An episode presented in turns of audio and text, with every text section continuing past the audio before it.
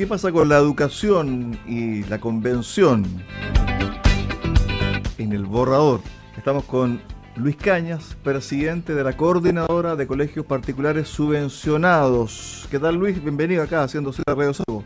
Hola, ¿qué tal? Buenas tardes. Muchas gracias. Bueno Luis, ¿cómo quedaron después de este primer borrador? El último, el definitivo, que va a estar eh, para el plebiscito de salida, va a estar el 4 de julio, pero tal como está ahora, están preocupados porque uno lo lee y dice, educación particular subvencionada no aparece por ninguna parte, Luis. Bueno, la verdad que de manera negativa este borrador de la convención, porque los colegios particulares subvencionados quedamos fuera del sistema, no tenemos financiamiento, ni tampoco posibilidad de gestionar o crear.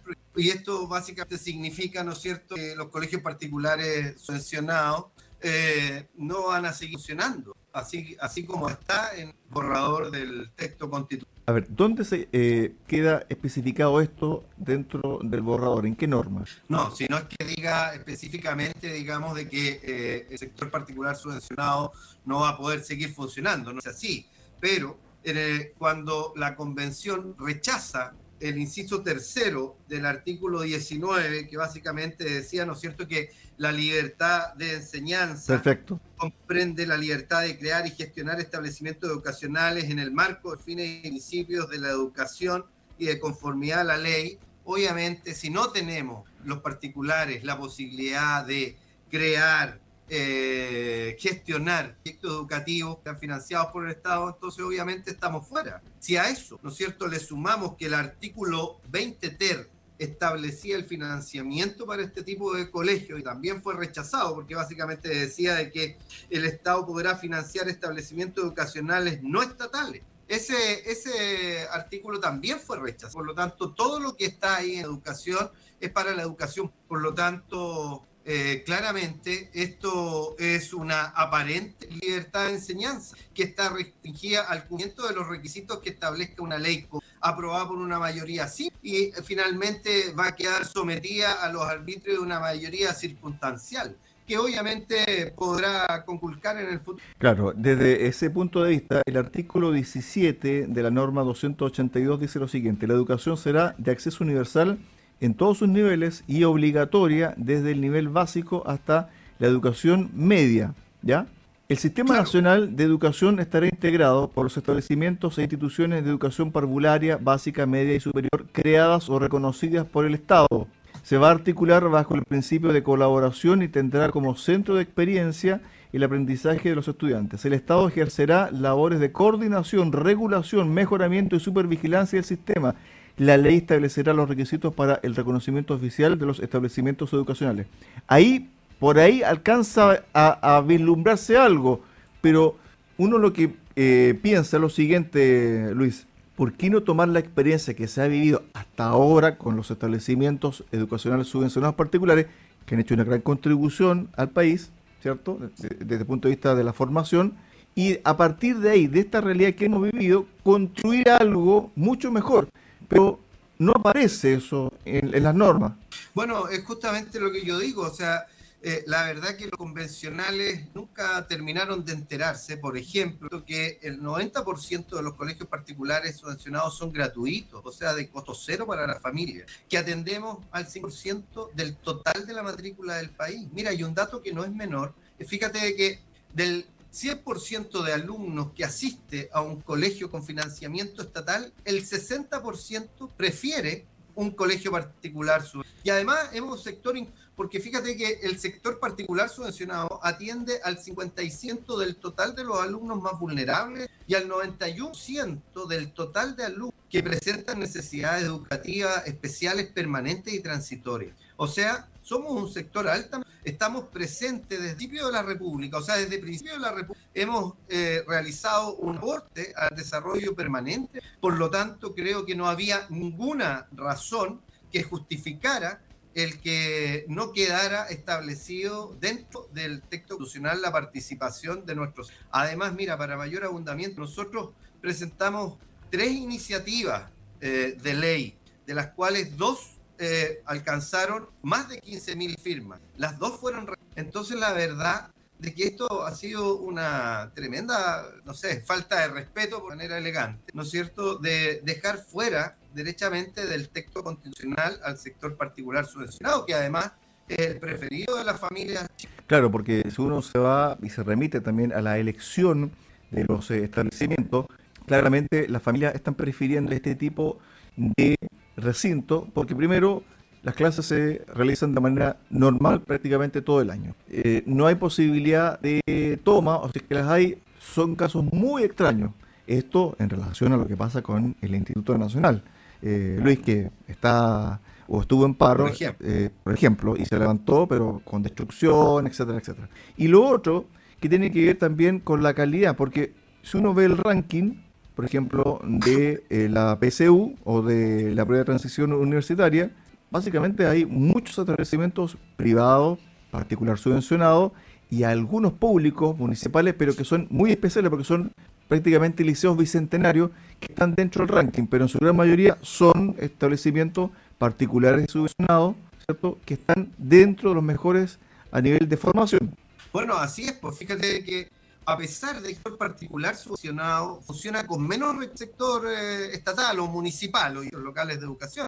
Fíjate que el sector particular subvencionado funciona con 437 mil millones menos que el sector eh, municipal. Y aún así, mejores resultados en el ámbito académico, hasta 27 puntos superiores en la prueba de lenguaje y matemática en el 2019, que fue el último sí. 18 puntos porcentuales superiores en la PTU de lenguaje y matemática del año. Fíjate que el 55% de los alumnos que ingresan vía PCU, PTU, están cambiando el nombre a lo que en mis tiempos era la prueba de aptitud académica, ¿no es cierto? En las 41 universidades eh, pertenecen al sector particular subvencionado. Y de ese 55%, el 70% termina sus carreras en el tiempo establecido para él. Por lo tanto, la verdad que el sector particular subvencionado ha sido capaz de dar respuesta en lo académico, en lo valórico y en lo a las necesidades de la familia. Por lo tanto, te vuelvo a repetir, nosotros la verdad que no terminamos de entender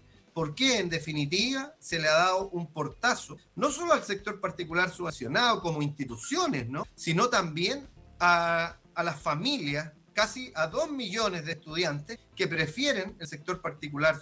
Entonces, esta libertad o este derecho preferente de los padres, que estaba consagrado no solo en la legislación interna, en la chilena, sino que también en diversos tratados internacionales, simplemente no han sido tomados en cuenta por eh, la Convención. Y por lo tanto, eh, a mí me da para pensar de que lamentablemente aquí la ideología le ha ganado a la razón. A ver, con respecto al tema de esta norma 254, artículo 17, que es una de las normas también muy polémicas que está dentro del borrador y que tiene que ver con la educación sexual integral, que también se da dentro de los recintos educacionales. Todas las personas tienen derecho a recibir una educación sexual integral que promueva el disfrute pleno y libre de la sexualidad, la responsabilidad sexoafectiva, la autonomía, el autocuidado y el consentimiento, el reconocimiento de las diversas identidades y expresiones de género y la sexualidad, que erradique los estereotipos de género y prevenga la violencia de género y sexual. Este articulado, ¿cierto? El 17 de la norma 254. ¿Les gustó cómo quedó redactado o falta echarle mano? O sea, mira, yo creo que eh, uno, uno tiene que propender a la, a la inclusión, pero obviamente eh, nuestro alumnado es diverso, por lo tanto nosotros debemos respetar todas y cada una de las sensibilidades. No somos los colegios los que tenemos que generar una educación sexual eh, estereotipada, muy por el contrario, pero sin duda que eh, la, educación sexual en, intimidad debe provenir principalmente de la familia. Los colegios debemos entregar ciertas directrices, ir orientando, que eh, en base a, situaciones, digamos, que vayan siendo inclusivas, pero no, no establecer ciertos estereotipos como, eh, como obligatorios. Entonces, a, nosotros nos parece que eso ha excedido. Por lo demás, eh, recordarle que si bien es cierto, el del sector particular subvencionado es que nosotros nos hemos involucrado, más allá de lo cognitivo, nos hemos involucrado en ser una extensión de los hogares, básicamente en ir fortaleciendo ciertos principios y valores de vida ¿no es cierto?, para ir ayudando a las familias en la... Pero todo eso tiene un... A ver, sobre esto mismo, y después vamos a retomar el tema de la educación en la convención, pero eh, me das pie para preguntarte lo siguiente. Hoy día, el ministro de Educación, ayer, hoy ya estoy muy perdido, pero eh, sostuvo de que el decir él, los, las y les está permitido y que debiese ser eh, em, educado, ¿cierto?, en los recintos educacionales, incorporar, ¿cierto?, este lenguaje inclusivo y que la RAE es una entidad más, ¿cierto?, dentro del lenguaje de habla hispana y que no necesariamente lo que la RAE diga se puede decir o no. ¿Estás de acuerdo con esta postura del ministro de Educación, que además también cuando hizo una intervención hace un par de meses atrás, o un par de semanas atrás, mejor dicho, dijo los y las establecimientos? ¿Esto es bueno también para la formación del alumnado? ¿Cómo lo ves tú? No, mira, yo creo que esas son modas nomás ¿ah? eh, y que la verdad que no tienen ninguna trascendencia. Eh, yo creo que es mucho más importante poder formar a los niños en cuanto a ser tolerantes, a ser respetuosos del otro por el solo hecho de ser un ser humano o solo hecho de ser un ser viviente. Las opciones de cada uno uno las respetará eh, en la medida, ¿no es cierto?, de que todos debemos entender de que mis libertades terminan donde empieza la del otro y viceversa. Eh, ahora, si queremos ser inclusivos, entonces eh, aprendamos lenguaje de señas, aprendamos un sistema braille. A mí me parece todo es real. El resto, un tema acomodaticio eh, y, para mí sin ninguna relevancia. porque la verdad que el, el, decir les, si alguien, si alguien se siente excluido porque yo no dije les, me, parece que ahí hay un, un tema que va mucho más allá eh, y que dice relación con, eh, con, con el, el, el, cómo yo, ¿no es cierto?, me planteo frente a la sociedad. O sea, en definitiva, yo creo que esas son modas y que no una trascendencia para lo que realmente queremos hacer. O sea, Luis, exclusivo. Luis, bueno, si uno lee el borrador, es el Estado el que va a entregar las pautas de formación y de educación. Por lo tanto, esto que estamos conversando, que si bien es cierto, puede ser intrascendente, en una de esas, si es que esto sale aprobado en septiembre, va a ser materia de ley y todos los establecimientos, ya sea público, particular subvencionado, si es que los hay, y particular, van a tener que incorporar dentro de su base formativa esto del lenguaje inclusivo. Esto a raíz de que es el Estado, ¿cierto?, el que va a poner las pautas desde el punto de vista de la educación, cómo se forma, qué se dice, los contenidos, etcétera. Eso también está dentro del borrador. Y yo no sé si usted tiene alguna injerencia hoy, por ejemplo, en moligerar algunos contenidos o agregar o potenciar otros. Luis. Mira, eh, bueno, si esto se aprueba, claramente no vamos a estar. bueno. ¿No es cierto? Porque claramente esto, pero es, muy grave que esto, que, que, finalmente la convención, ¿no es cierto?, eh, esté definiendo que existan solo dos tipos de educación. O sea, vamos a tener colegios privados con universidades para la élite de siempre y colegios estatales con un único proyecto educativo para todos los demás. Y por lo tanto, al existir dos tipos de colegios, se le va a limitar la movilidad social y por ende el desarrollo del Chile diverso, y justo todos esperaban. Sí, esa, esa es, la, verdad y por lo tanto eh, esta libertad o, derecho preferente de los padres eh, es efímero. No, no es cierto, porque lo que, lo que los convencionales nunca entendieron de que el derecho preferente de los padres a elegir no se trata de elegir entre un edificio u otro, sino que la libertad de elegir entre una diversidad, como estamos, eh, como es hoy día, ¿no es cierto? Gracias al aporte del sector particular subvencionado, eh, que de tal manera de que ellos puedan elegir aquel proyecto que más se asemeja a acción de vida. Y eso, eh, si se aprueba esta, esta no va a suceder. Con respecto al tema del borrador y eh, su y su creación, ¿ustedes en algún momento fueron a la convención, lo recibieron, tuvieron la oportunidad de intercambiar opiniones con algún convencional o convencionales? ¿Qué pasó en ese proceso? Mira, yo te decía que nosotros patrocinamos eh, tres iniciativas eh, de norma constitucional, de las cuales dos eh, pudieron alcanzar más de 15.000 firmas. No solo, no solo con eso, digamos, nos quedamos, sino que además con más de 40 convencionales de distintos, de, de distintas ideas. Y le hicimos ver y les entregamos además algunos estudios que habíamos realizado respecto del el aporte de sector particular subvencionado eh, durante todos estos años, digamos. Como te decía, nosotros estamos no estamos, estamos presentes en la vida de Chile desde el principio de la República, de tal manera de que nos parecía muy importante y trascendente de que ellos estuvieran al tanto de cuáles habían sido los aportes y cómo hoy día el sector particular subvencionado se ha posicionado como eh, el sector preferido por las familias. Eh, nos dimos cuenta, de hecho prejuicio, nos dimos cuenta que había mucho desconocimiento, nos cuenta que había mucha ideología. Eh, y lamentamos que finalmente todo el esfuerzo que hemos hecho no se haya visto reflejado, que la convención no valore el trabajo de nuestros profesores, de nuestros asistentes, y si los resultados académicos que nos tenemos eh, son dignos de resaltar. Si tú te recuerdas, hace un año atrás había un ministro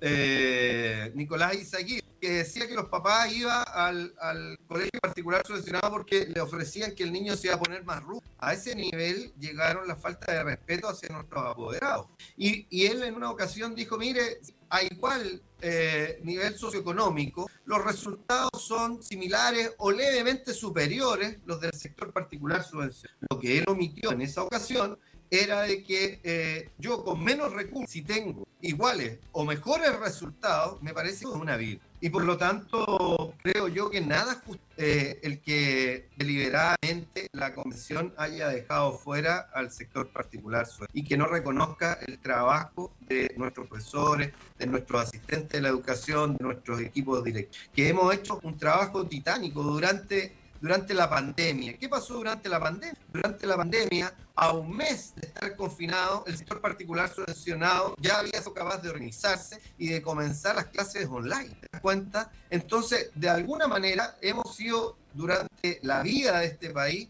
eh, hemos tenido la capacidad de ser resilientes y de ir dando respuesta a las necesidades de las familias. No, fuimos resilientes con la reforma de la presidenta Bachelet, que nos transformó ¿no es cierto?, en sociedad, en fundaciones sin fines de lucro. Ok, se acabó el lucro. Hoy día el 90% por colegios son gratuitos de costos. Se nos prometió de que en la medida de que eh, iba aumentando la subvención, eh, iba a ir bajando el copago. Nada de eso ha, ha, sido una realidad. Muy contrario, la subvención no ha subido, solo se ha reajustado. Y así todo, ¿no es cierto? Seguimos siendo el sector preferido de la familia. Finalmente, nos quedan pocos minutos para el cierre de este espacio, Luis. ¿Tiene, habría alguna esperanza en este proceso de armonización, también de un poco retocar este borrador o literalmente ya están pensando para el 4 de septiembre? No, no, nosotros fuimos muy categóricos, lo dijimos, yo lo digo, nosotros llamamos a rechazar este, este borrador de conducción, porque no es solamente la educación, hay varios aspectos, ¿no es cierto?, que eh, tocan la vida de todo y cada uno de nosotros. Por lo tanto, nosotros, la verdad que decir esto, mire, falta todavía la, comisión de armonización, seamos sinceros y digámosle la verdad a la gente, eh, que la comisión de armonización no tiene ninguna, ninguna facultad para alterar el sentido y alcance de la norma constitucional. Por lo tanto, nada va a suceder, nada va a cambiar de lo que ya está. Y por lo tanto, eh, nosotros la verdad que eh, lamentamos profundamente que esta no haya sido la casa de todos, sino que solo la de algunos donde creemos de que había una visión totalitaria. Mire, el Estado es peor empleador y es un muy mal gestor educacional. Eh, te refería a las tomas, las huelgas,